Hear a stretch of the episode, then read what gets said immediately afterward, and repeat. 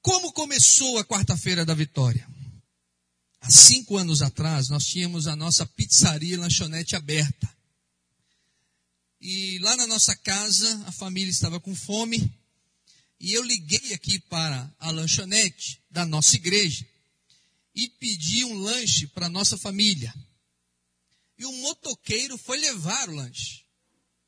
Quando o lanche chegou na nossa casa, a minha esposa foi pegar as embalagens, aquelas embalagens brancas de isopor. Ela tomou um susto. Ela disse: Jonas, corre aqui. E quando eu cheguei lá na cozinha, a embalagem que foi para nossa casa, ela tinha uma caveira impressa nos fundos. Os irmãos lembram dessa história que eu contei aqui? Irmãos, naquele pedido nós tínhamos encomendado duas mil embalagens daquela. Não era uma caveira feita a caneta, não era uma caveira feita com pincel atômico, era uma caveira impressa, algo feito de forma industrial, grande, tomando quase todo o fundo daquela embalagem. Eu reuni a nossa família, eu, a Thelma, a Andressa e o Rafael, e nós oramos e repreendemos aquilo em nome de Jesus. Porque no meio de duas mil embalagens só tinha uma com aquela caveira. E justamente aquela uma foi lá para a nossa casa. A casa do pastor da igreja.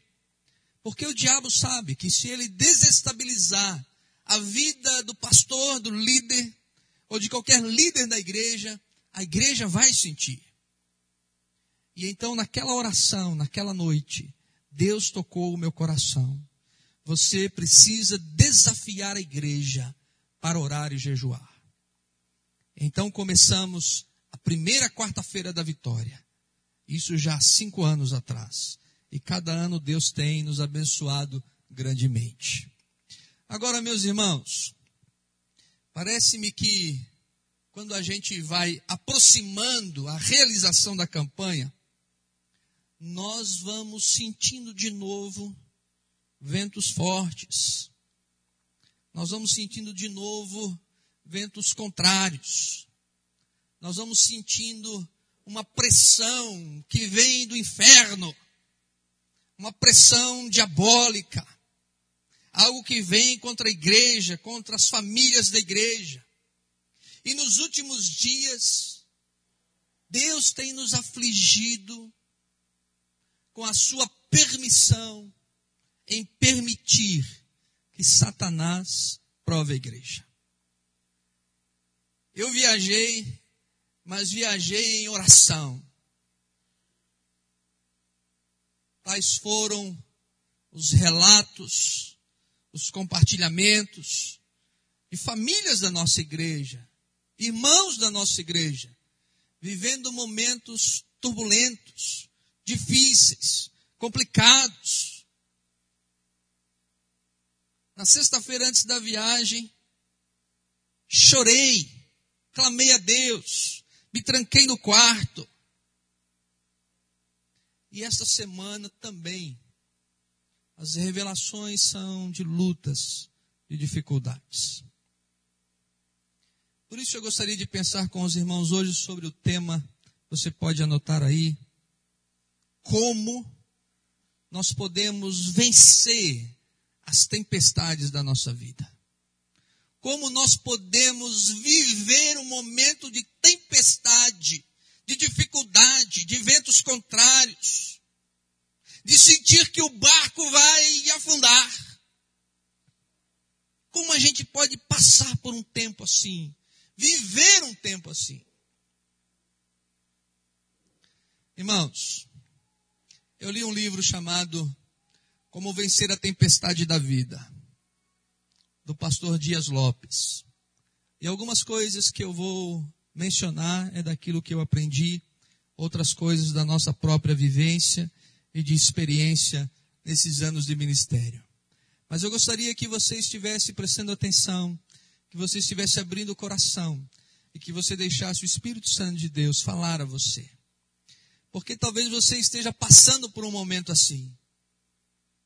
Pastor, eu estou vivendo um momento assim, pastor. Às vezes é nos negócios, às vezes é no casamento, às vezes é no relacionamento. Às vezes nossa vida pessoal, você sente que está por afundar. Ou se não está vivendo, nós sabemos que mais cedo ou mais tarde nós passamos por dificuldades. Paulo escrevendo aos Efésios, ele diz assim no capítulo 6, que nós devemos vestir a armadura de Deus para que possamos aguentar no dia mal. Ele está dizendo: olha, vocês terão um dia mal, um dia difícil, um dia complicado, e você precisa vestir uma armadura especial para poder passar por esse dia. Jesus diz assim: no mundo vocês terão aflições, mas tem de bom ânimo, porque eu venci o mundo. No Salmo 23, Davi diz assim: ainda que eu ande pelo vale da sombra da morte. Então, irmãos, como a gente pode lidar com isso? Experimentar, viver um tempo de tempestade e assim entender que Deus ainda está no controle de todas as coisas. Irmãos, é difícil entender. Havia um rei que era caçador. Era o seu hobby, seu passatempo. De vez em quando ele pegava um escravo. E esse escravo do rei era temente a Deus. E o escravo do rei, todas as vezes que se encontrava com o rei, saía para pescar, não importava o que acontecesse, ele dizia assim: Ó oh, rei, Deus é sempre bom. Estava chovendo, ele dizia: Deus é sempre bom. Estava de sol, ele dizia: Deus é sempre bom. Às vezes a caçada era boa, ele dizia: Deus é sempre bom. Às vezes a caçada não era tão boa, ele dizia: Deus é sempre bom. E o rei ficava indignado com aquilo. Porque às vezes as coisas eram muito difíceis. Como é que ele podia dizer que Deus era sempre bom? E numa das caçadas, o rei foi atacado por um animal selvagem. E o rei, ao se defender, o animal lhe mordeu a mão e lhe arrancou um dedo fora. Ficou sem um dedo da mão. Aquele escravo, quando viu o rei sem dedo, disse: Rei, Deus é sempre bom. O rei ficou tão indignado com aquilo, com a dor que estava sentindo, com o sangue escorrendo, que quando voltou para o palácio, ordenou aos soldados que o prendessem. Prendam este homem, porque eu tive meu dedo totalmente tirado fora, amputado por um animal. E ele disse que Deus é sempre bom. Como pode isso? Prendam-o. Na próxima caçada, o rei foi sozinho. Saibam vocês que, ao estar caçando, porque o escravo estava preso, aquele rei foi aprisionado por uma tribo que fazia sacrifícios humanos e levaram o rei para que fosse sacrificado ao seu Deus pagão. Amarraram o rei para que ele fosse queimado e oferecido ao Deus pagão. E quando o rei estava já amarrado, aquela fogueira preparada, um dos membros daquela tribo observou que ele estava sem um dedo. E ele disse: não podemos oferecer algo imperfeito para o nosso Deus. Não podemos queimar este homem, oferecê-lo em sacrifício. Porque esse homem não tem um dedo, ele é imperfeito. Para o nosso Deus, só podemos oferecer aquilo que é perfeito. Desamarraram o rei e soltaram ele na mata. Alguns dias depois ele chegou no palácio, foi visitar o escravo na prisão e disse assim: Agora eu entendo porque você disse que Deus é sempre bom. Porque se eu estivesse com todos os dedos da minha mão, eu teria sido sacrificado àquele Deus pagão. Eu entendi que a perda do meu dedo me livrou da morte. Mas o rei disse assim: Agora não entendo. Como você pode dizer que Deus é sempre bom se você há dias está preso aqui nesse calabouço? Ele disse assim: Rei, Deus é sempre bom, porque se eu estivesse lá na caçada com o Senhor, eu que teria sido sacrificado, porque eu tenho todos os dedos da mão. Irmãos, Deus é bom. Deus é sempre, sempre bom. Talvez hoje você não entenda, talvez hoje você não compreenda. Mas talvez lá na frente você vai entender aquilo que aconteceu comigo no passado. Havia uma providência divina, um ensino divino para a minha vida e para a minha existência. Mas eu quero ler com os irmãos um texto bíblico. E esse texto está lá em Marcos, no capítulo 4. Por favor, os irmãos acompanhem com o pastor. Marcos capítulo 4, verso 35 a 41. Marcos 4, 35 a 41. Compartilhe a sua Bíblia com alguém que está perto de você que não tem. Naquele dia, sendo já tarde, disse-lhes Jesus: Passemos para outra margem. E eles, despedindo a multidão, o levaram assim como estava no barco, e outros barcos o seguiam. Ora, levantou-se grande temporal de vento, e as ondas se arremessavam contra o barco, de modo que o mesmo já estava a encher-se de água. E Jesus estava na popa, dormindo sobre o travesseiro, e eles o despertaram e lhe disseram: Mestre, não te importa que pereçamos? E ele, despertando, repreendeu o vento e disse ao mar: Acalma-te, emudece. O vento se aquietou e fez-se grande bonança. Então lhes disse: Por que estáis, ou por que sois assim tímidos? Como é que não tendes fé? E eles, possuídos de grande temor, diziam uns aos outros: Quem é este que até o vento e o mar lhe obedecem? Amém? Que Deus aplique essa palavra ao nosso coração. Irmãos, vocês já passaram por uma tempestade? Vocês já viveram uma tempestade no mar? Vocês já viveram uma tempestade na praia? Quem já viveu uma tempestade sabe que a tempestade é algo, em primeiro lugar, inesperada. Às vezes, meus irmãos, a tempestade vem num dia que amanheceu ensolarado, bonito. Naquele dia que você sai da cama, abre a janela e diz assim: que dia lindo! De repente muda o vento. De repente as nuvens fecham o céu. De repente começam então a vir grandes temporais. E você vive um momento terrível num dia em que você nem esperava. Tempestade é algo que vem sobre a nossa vida que não dá aviso, não manda recado, não manda uma carta dizendo: estou chegando. Quantos pescadores que são surpreendidos por uma tempestade em alto mar. Em janeiro deste ano, eu e alguns irmãos da nossa igreja, irmão Jefferson, irmã Vânia, minha esposa Telma, nós pegamos um avião de Brasília para São Paulo. O dia estava bom. O aeroporto estava liberado. Entramos no avião, alçamos voo.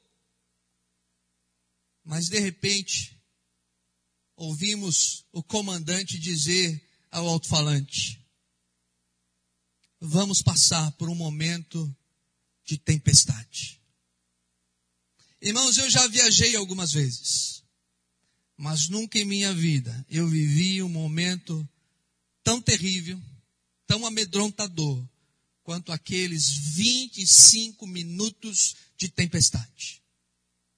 O avião balançava que parecia que iria se quebrar. Fora pela janela víamos o clarão dos relâmpagos. O barulho era algo que eu nunca tinha experimentado, escutado em toda a minha vida. Sua imaginação viaja rapidamente. Você fica pensando, estamos sobre o mar, estamos sobre uma montanha, E se cair, o que vai acontecer? Então o comandante falou de novo: ninguém deve se levantar. Ainda a tempestade vai durar mais algum tempo. Todos devem permanecer nos seus lugares. Irmãos, nós orávamos.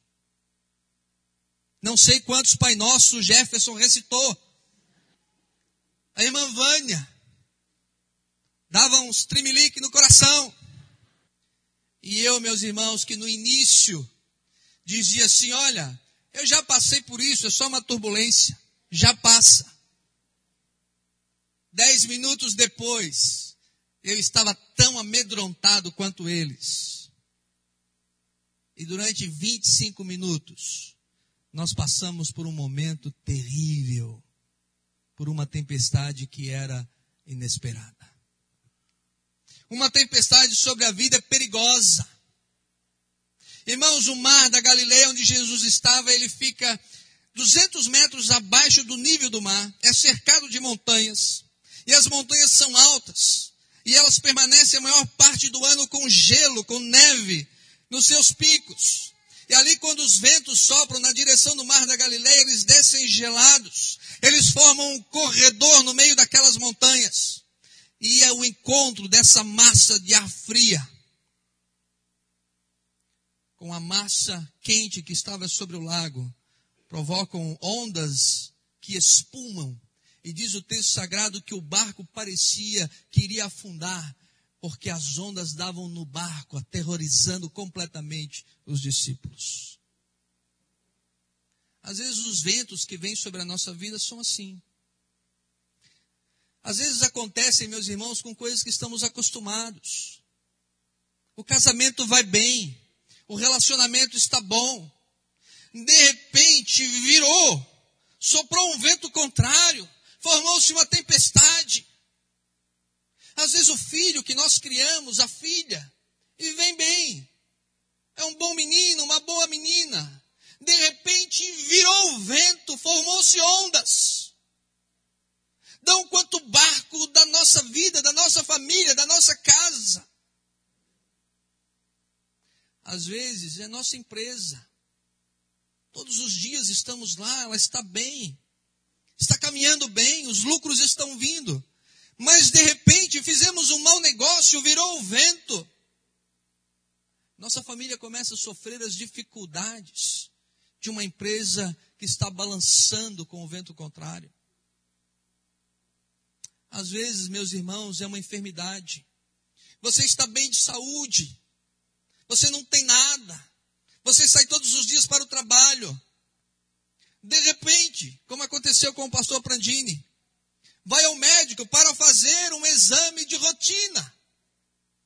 E quando ele vai mostrar os exames, o médico diz para ele: Você nem vai mais para casa. Você vai ficar aqui, porque você está com três veias do coração entupidas e nós precisamos operar você imediatamente. De repente, o vento mudou, a doença chegou, a enfermidade, e agora como passar por uma situação assim?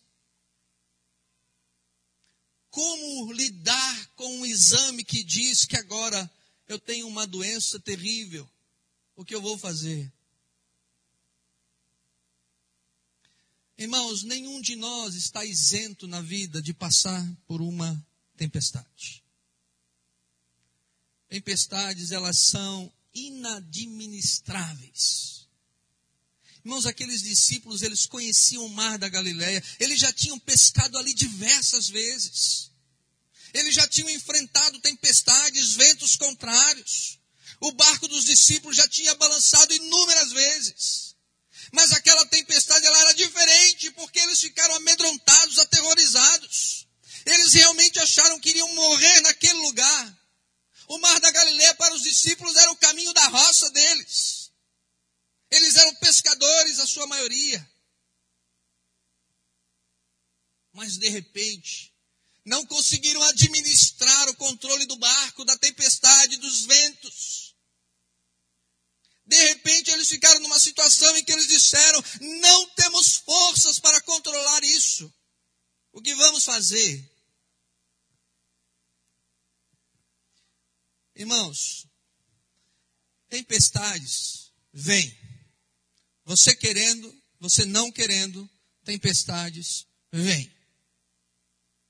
Tempestades vêm sobre a casa do irmão mais humilde da igreja, a casa daquele que é mais abastado na igreja. Tempestade vem daquele que é o mais infiel na igreja, aquele que é o mais fiel no seio da igreja. Tempestade vem naquele que é novo convertido e naquele que já está há muitos anos na igreja. Agora, às vezes, é no momento da tempestade que muitos abandonam a igreja. Muitos praguejam contra Deus. Muitos se revoltam. Muitos criticam a ação da igreja. Muitos não recebem com bom grado a ação de Deus. Então, a minha palavra hoje é para você que frequenta a igreja, que participa da igreja, que lê a palavra, que ora. Como você pode viver um dia de tempestade na sua vida?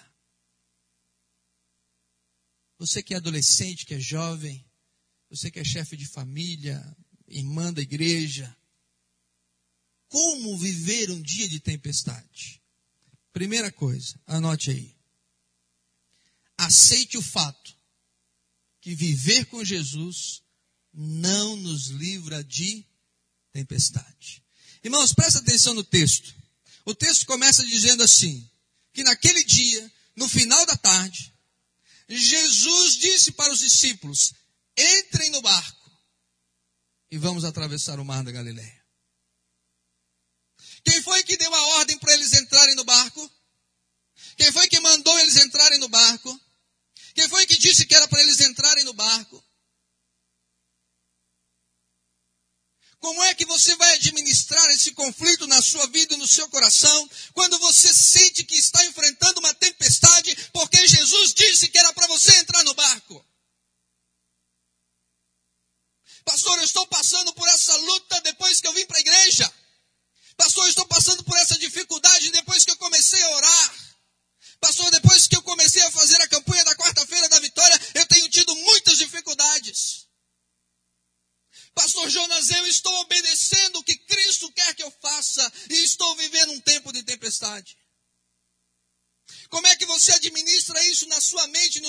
coração?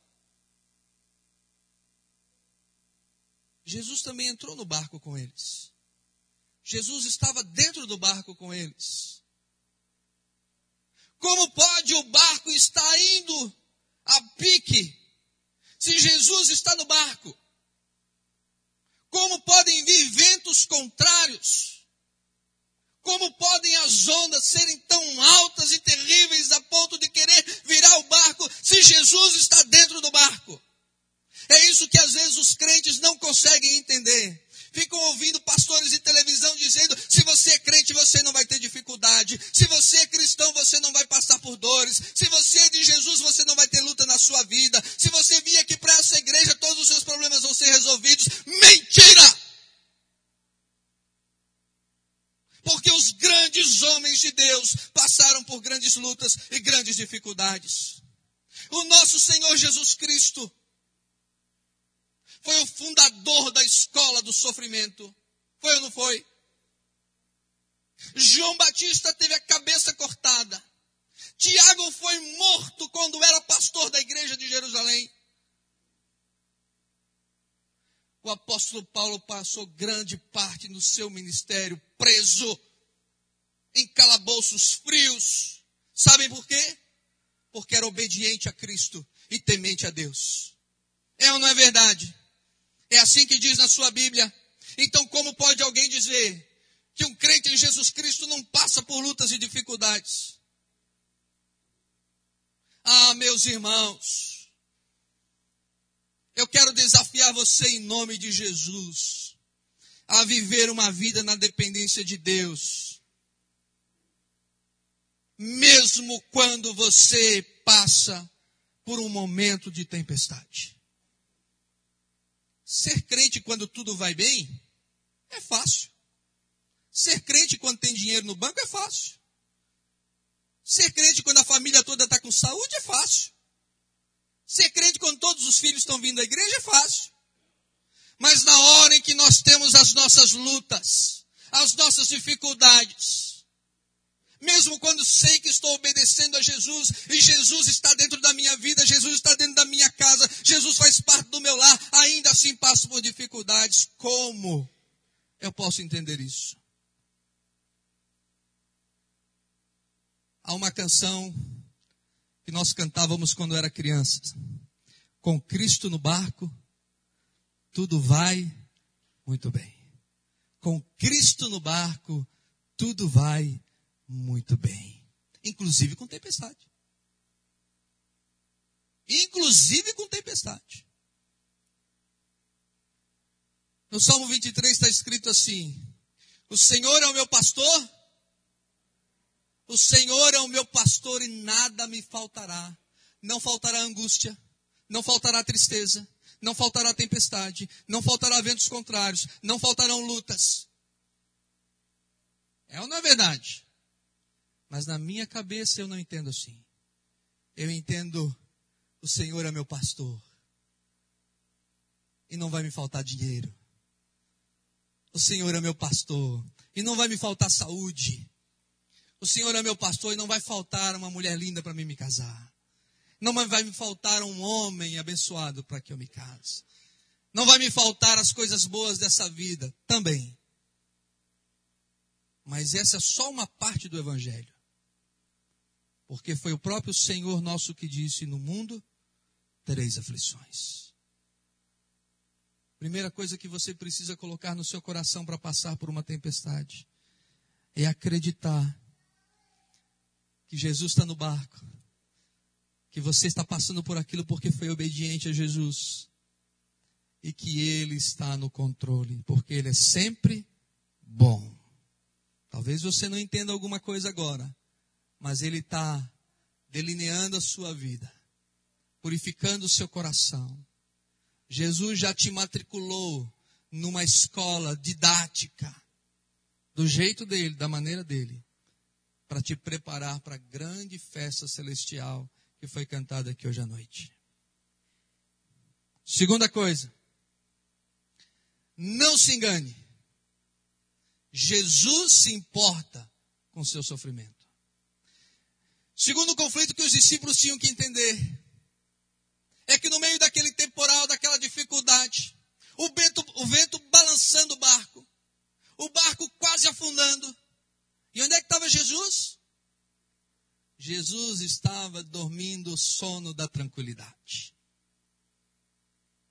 Ele estava na parte de trás daquele barco, com a cabeça em cima de uma almofada, e servindo de travesseiro. E diz o texto sagrado que Jesus dormia profundamente. Você já se sentiu assim quando você está vivendo uma tempestade e você pensa assim, até parece que Deus não se importa. Até parece que Deus não se importa com o que eu estou vivendo.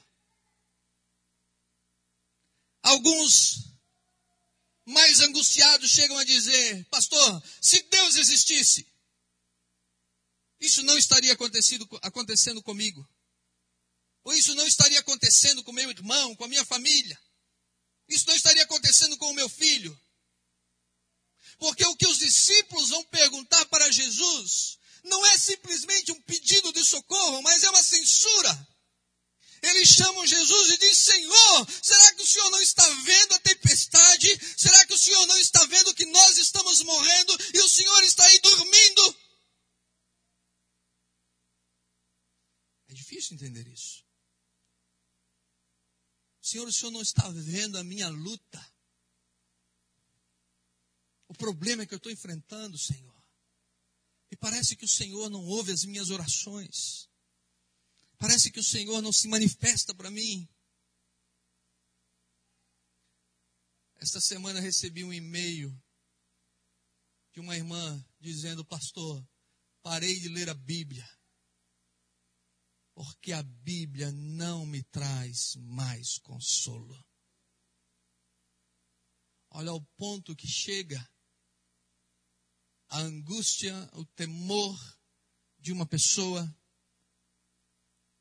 que no caso dela, por oito anos, vem servindo a Deus, mas agora está vivendo uma situação tão difícil na sua vida, que ela não admite passar por uma tempestade igual essa que está passando. Irmãos, não se engane. Não se engane. Jesus estava provando a fé daqueles homens. Eles seriam discípulos, seriam líderes da igreja. Eles precisavam confiar na promessa que Jesus havia feito no início. Entrem no barco e atravessem para o outro lado. Se Jesus disse que era para eles entrarem e atravessassem para o outro lado, é porque eles iriam entrar, passar pela tempestade e atravessar para o outro lado. Amém? Meus irmãos, a Bíblia está cheia de promessas para mim e para você. Mas na hora da tempestade, a gente fica com a visão obscurecida. E a gente não consegue enxergar as promessas de Deus sobre a nossa vida. Lá em Isaías 41, verso 10 e 13 diz assim: Não temas, porque eu sou contigo. Não te assombres, porque eu sou o teu Deus. Sou eu que te sustento, sou eu que te fortaleço. Sou eu que te tomo pela tua mão direita e te digo: não temas que eu te ajudo. Ah, meus irmãos. Isaías 43 diz que o Senhor vai estar conosco ainda que eu passe pelas águas. Elas não vão me cobrir. Ainda que eu passe pelo fogo, não vai me queimar, porque o Senhor está comigo.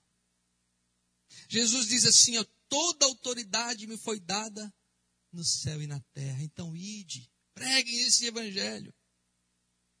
Porque eu sou o Senhor de todas as coisas. Meus irmãos, ponha no seu coração, de uma vez por todas, Deus ama você, se importa com você. Deus formou você.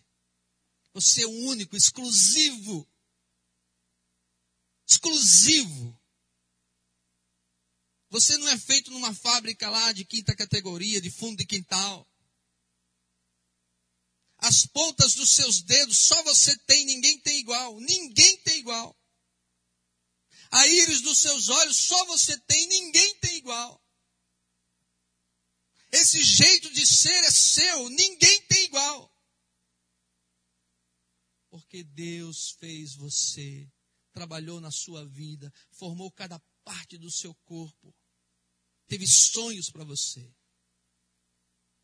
E às vezes, quando nós achamos que Ele não está conosco, estamos enganados. Porque o amor dele por nós não lhe permite nos deixar a sós, sem ajuda, sem consolo, sem graça e sem misericórdia. Talvez o que mais ilustre isso é aquele poema tão conhecido chamado Pegadas na Areia. Aquele poeta ele descreve duas pegadas numa areia da praia. E o anjo lhe dizendo: Olha, essas pegadas são de você e de Jesus Cristo, lado a lado caminhando lado a lado. Ele disse: por toda a sua vida, Jesus esteve ao seu lado. Veja as pegadas de Jesus. Mas lá pelo meio do poema vem um, conflito, uma dúvida. Porque em alguns momentos só aparece uma pegada. Não duas, só uma, só de um homem andando. E o anjo lhe disse esses momentos em que aparece só uma pegada foram os momentos mais difíceis da sua vida, mais complicados da sua vida. Então aquele homem ficou revoltado, ele disse para o anjo, justamente nos momentos mais difíceis da minha vida. Jesus nunca esteve do meu lado, olhe só, só aparecem as minhas pegadas, a do outro sumiu. A que o anjo lhe disse: Você está enganado. Essas pegadas que estão aí são as pegadas de Jesus carregando você no colo. Pode ter certeza. São as pegadas de Jesus te carregando, te dando abrigo, proteção, te abençoando, te fortalecendo, te dando paz. Porque você nunca estará sozinho quando você tem Cristo na sua vida, no seu coração. Não deixe o diabo sussurrar no seu ouvido de que Deus não se importa. Deus se importa, porque Ele te ama e quer o teu bem. E em terceiro e último lugar, para que você aprenda a passar por uma tempestade, lance sua fé naquele que é o Senhor da tempestade. Quando Jesus viu a tempestade, a Bíblia diz que ele se levantou no barco, ergueu a mão e disse o quê? Aquieta-te, emudece. E imediatamente, imediatamente, o vento cessou, as ondas se acalmaram. Os discípulos experimentaram grande bonança. Aqueles homens que estavam no barco e os outros barcos que estavam por perto, como diz o texto, começaram a perguntar, a indagar: quem é este? Que até o vento, quem é este que até o mar lhe ouve, lhe atende o pedido? Quem é este? Meus irmãos, pergunte você: quem é o teu Deus? Quem é que você adora? Quem é que você serve? Quem é esse Jesus que você diz que tem no coração? Quem é? Jesus olha para eles e diz: Ah, porque vocês são assim, de tão pequena fé? Por que vocês têm tão pequena fé?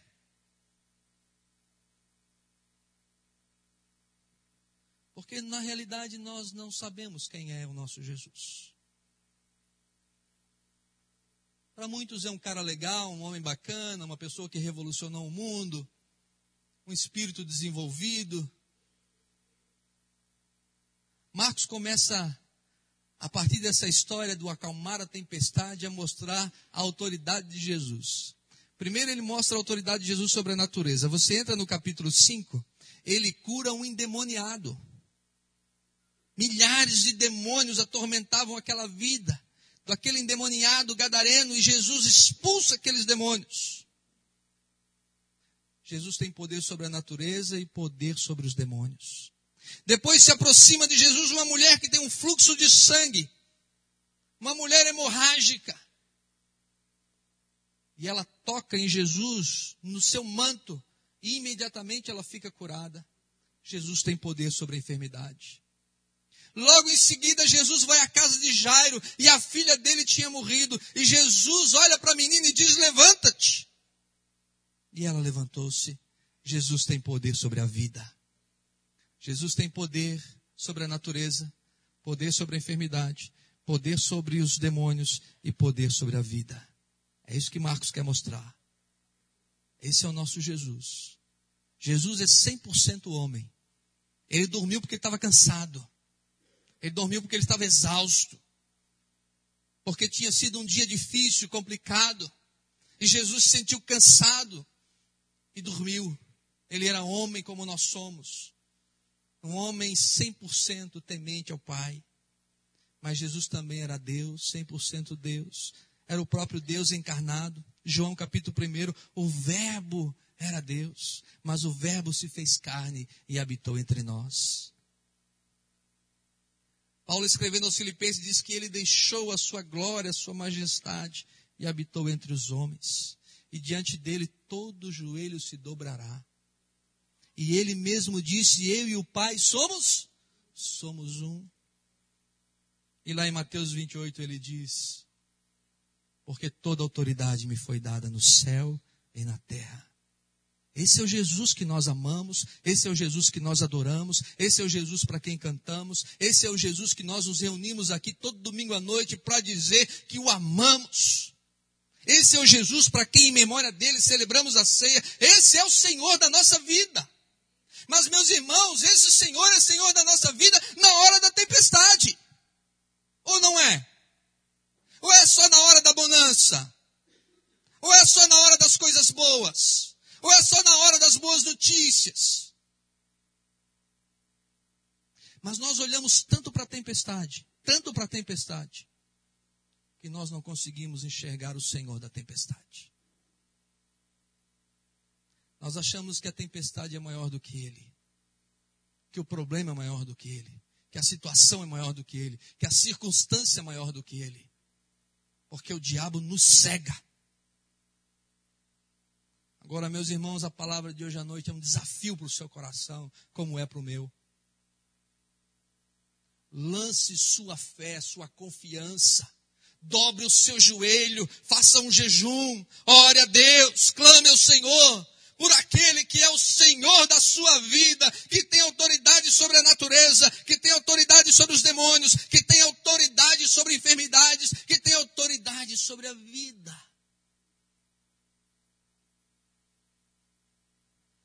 Que Deus levante nesta igreja homens e mulheres que são cheios de fé nas alegrias. Homens e mulheres que, em meio às lágrimas, às lutas, às dificuldades, ainda assim, podem dizer, pastor, não está fácil, está difícil, a dor é grande. Como disse o salmista, as lágrimas têm sido o meu alimento. Mas, pastor, eu sei em quem tenho crido. Eu sei que é poderoso para guardar o meu tesouro até o dia final. Irmãos, nós estamos cheios de crentes frouxos. Frouxos espiritualmente. Que Deus levante nessa igreja homens e mulheres que sejam capazes, como se tornaram esses discípulos depois, de declarar toda a sua fé e toda a sua confiança no Senhor da tempestade. Quem é este? Quem é este? Ah, pastor, esse é o meu Jesus a quem eu amo e eu sirvo, e eu não troco ele por nada nessa vida. Nada nessa vida. Porque eu creio num Jesus Todo-Poderoso. Mas como você pode crer no meio da sua aflição? Eu não sei o que vai ser daqui a alguns dias ou para frente. Eu só sei de uma coisa. O meu Jesus só quer o melhor para a minha vida. E Ele está preocupado com a minha vida eterna. Não com as benesses dessa vida, mas em me preparar para a vida eterna. Irmãos, para concluir, quero dizer para vocês que, no meio da sua tempestade, da sua luta, da sua dificuldade, as quais eu respeito profundamente e tenho recebido todos no meu gabinete com amor, com carinho, com orações. Temos orado juntos. E eu sei que vocês também têm recebido apoio do Ministério de Oração, dos pastores da igreja. Eu sei que muitos de vocês virão na quarta-feira para um tempo de oração, de busca diante de Deus, de consagração. Eu quero que vocês tenham essa convicção. Que no meio da tempestade, você pode encontrar um verdadeiro diamante na sua vida, na sua existência. As maiores minas de diamante lá na Índia, elas apareceram depois de uma grande tempestade que varreu aquele país. Mas o mover do vento com tanta força, com tanta intensidade, fez com que a terra se movesse e aparecessem as pontas do ouro. Descubra o ouro no meio da sua tempestade. É o meu desafio. Descubra o ouro, a benção, no meio da sua tempestade. Não se entregue, não esmoreça, não desista, não enfraqueça na fé, mas dobre o seu joelho diante daquele que é o Senhor da sua vida e que tem toda a autoridade para fazê-lo. Amém, meus irmãos. Vamos ficar de pé, queridos. Vamos orar nesse instante. Meu irmão, baixe sua cabeça, minha irmã, ore ao Senhor. É algo entre você e Deus. Só você e Deus. Você sabe a razão da sua luta, da sua dificuldade. Você sabe a tempestade pela qual você está passando.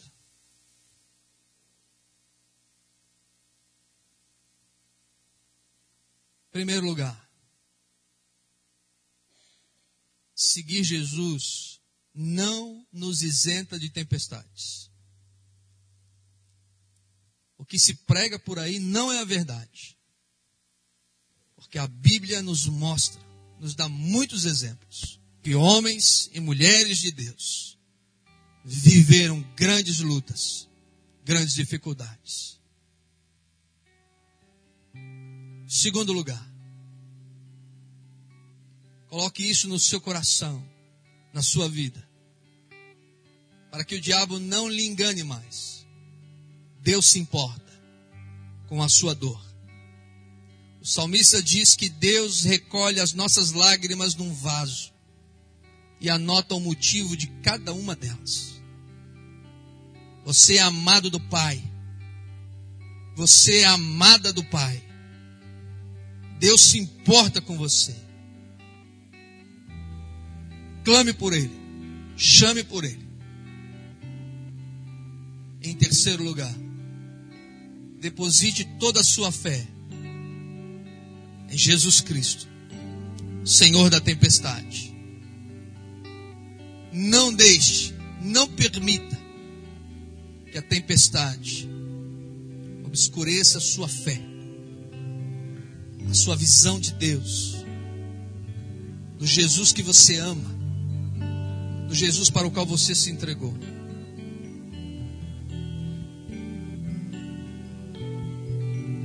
Descubra o seu ouro, o seu diamante, no meio da tempestade.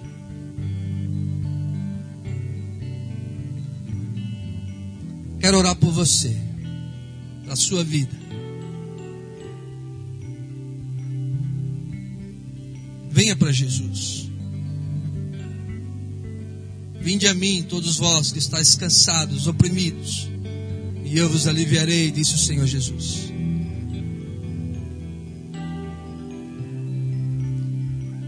Quero convidar você a vir para frente, ficar em pé aqui na frente. Quero orar por você, pela sua vida. Pastor Roberto, vem orar comigo, por favor. Meu irmão, minha irmã, venha. É o mês de agosto. É o mês da nossa vitória. É o mês da vitória da igreja. Estamos iniciando o mês de agosto.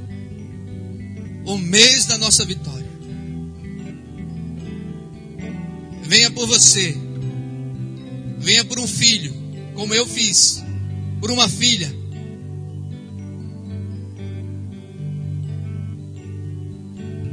Venha pelo seu pai, pela sua mãe. Faça um propósito com Deus. Um propósito que você vai cumprir.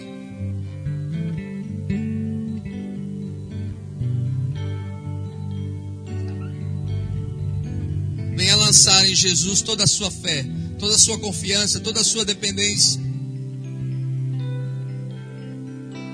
Vem em nome de Jesus. Deixe o seu lugar e venha. Venha entregar sua vida a Cristo. Venha adolescente, venha entregar sua vida a Cristo. Menino ou menina, não demore, não deixe para depois. Hoje é o dia de salvação.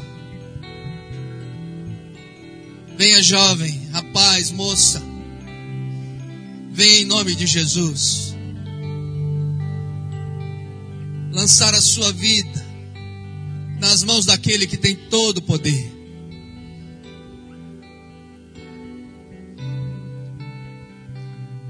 Venha você que é mulher, mãe, esposa.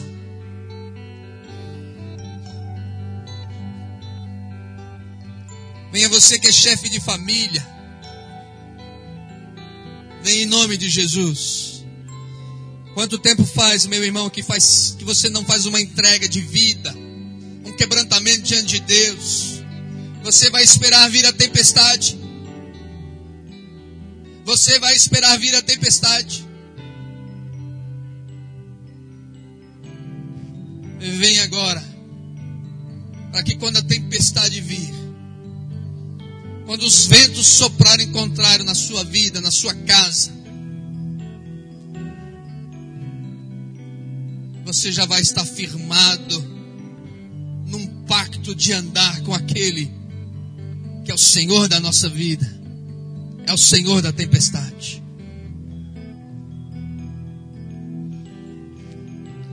Pastor Roberto, por favor, ore por nós. Ó Deus, primeiramente nós queremos te louvar, ó Pai, porque o Senhor tem dado a oportunidade ao teu povo, a essas pessoas, de buscar, Senhor Deus, num dia especial como é o dia de hoje, Senhor Deus, quando nós podemos vir à tua casa para ouvir a tua palavra. Deus, Queremos, Senhor Deus, também te louvar porque o Senhor sempre nos fala, Senhor Deus, Amém. sempre fala aos nossos corações. Oh, Deus. Bendito Queremos te louvar, Senhor Deus, porque o Senhor usou o teu servo essa noite Oh, para poder, Deus. Senhor Deus, através da tua palavra, tocar em tantos corações que Oh, estão Jesus. aqui à frente, ó Pai de amor. Bendito seja. Pai Santo, nós não Oh, conhecemos muitas dessas pessoas que aqui estão, Oh, bendito mas o Senhor conhece. O Senhor sabe das suas Oh, necessidades. Bendito. O Senhor conhece cada angústia, cada ansiedade Oh, que está se Jesus passando. Senhor Deus, em corações aqui presentes nessa noite. Pai Santo, eu quero te pedir, ó Deus, que Oh, com a tua mão poderosa o Oh, Senhor esteja tocando, Senhor Deus, nestas vidas. Oh, e o Senhor possa estar dando tranquilidade, Oh, paz. Senhor Deus, na vida dessas pessoas. E que essas Oh, pessoas, Senhor Deus, que estão aqui à frente com problemas, Oh, Senhor Deus, seja qual for o problema, Oh, de libertação, Senhor Deus, problema, Pai Santo, de relacionamentos quebrados, ó Pai, pessoas que estão com problemas Oh, de emprego, Senhor. seja qual for o problema, Pai de amor, Manifesta, que está de alguma forma Opera, atrapalhando, Senhor Senhor. Deus, a comunhão contigo, que o Senhor poder, possa, ó Deus. Pai de amor, tocar Oh, no coração dessas pessoas essa noite Amém, e elas possam sair daqui aliviadas, ó Pai, Aleluia. sabendo que o Senhor é o Senhor da tempestade. Oh, Pai de amor, eu quero te pedir, Pai, Jesus. que o Senhor possa tocar profundamente nesses corações, Amém. que o Senhor possa fazer com que essas pessoas, Senhor Deus, Amém. tenham a certeza ao sair daqui, Oh. Que o Senhor tenha o controle das suas Oh, vidas e dos seus problemas, ó Pai. Oh, eu quero te pedir, ó Deus, que o Senhor tranquilize, Senhor Deus, que o Senhor Oh, conforte Senhor. essas pessoas que estão aqui à frente, Amém, que estão Senhor. chorando, Senhor Deus, por algum Oh, motivo. Jesus o Senhor amado. sabe, Senhor Deus, da tristeza que se passa em seus corações. Oh, eu quero te Jesus. pedir, ó Deus, que com o teu poder, ó Pai, Amém, o Senhor Senhor. possa aliviar, Senhor Deus, Oh, a tristeza Deus. dos seus corações, ó Pai. Oh, E aquelas pessoas que estão aqui à Aleluia. frente, tomando uma decisão diante de Ó Pai Santo, que eles possam, Senhor Deus, Oh, tomar essa decisão de uma forma, Senhor Deus, profunda, Pai, sabendo que eles Amém. estarão servindo daqui para diante Jesus com Deus amado. que tem todo o poder Aleluia. e que tem que ser, Senhor Deus, um compromisso muito Oh, sério Senhor. diante de Ti, ó Pai. Oh, então toca, Senhor Deus, nesses corações Oh, e que eles possam, Senhor Deus, sair Oh, daqui decididos a trabalhar, Senhor Deus, pela Oh, Tua Deus. causa, pela Tua obra, Senhor Deus, Oh, e assumir, ó Pai Santo, Amém. aquilo que o Teu Filho Aleluia. Jesus Cristo fala, Senhor Deus, em Mateus Deus. 6,33. Buscar primeiro o reino de Deus e a sua justiça, Aleluia. e as demais coisas vos serão acrescentadas. Amém. Nós te pedimos, ó Deus, Oh, Deus. dê paz Oh, nesses corações e que eles possam, Senhor Deus, sair daqui tranquilos, Amém. sabendo que o Senhor Amém. é o Senhor das Amém. nossas tempestades. Amém. Te louvamos e te Aleluia. agradecemos em o nome do teu filho Jesus Cristo. Amém. Amém, aleluia. Amém, amém, amém. Dá um abraço quem está perto de você. Ministra seu amor, seu carinho, sua atenção. Aleluia. Deus te abençoe, Deus te guarde. Deus te proteja em nome de Jesus. Aleluia. Amém. Você que está em casa, Deus abençoe sua vida. Deus te fortaleça em nome de Jesus. Aleluia. Deus te abençoe.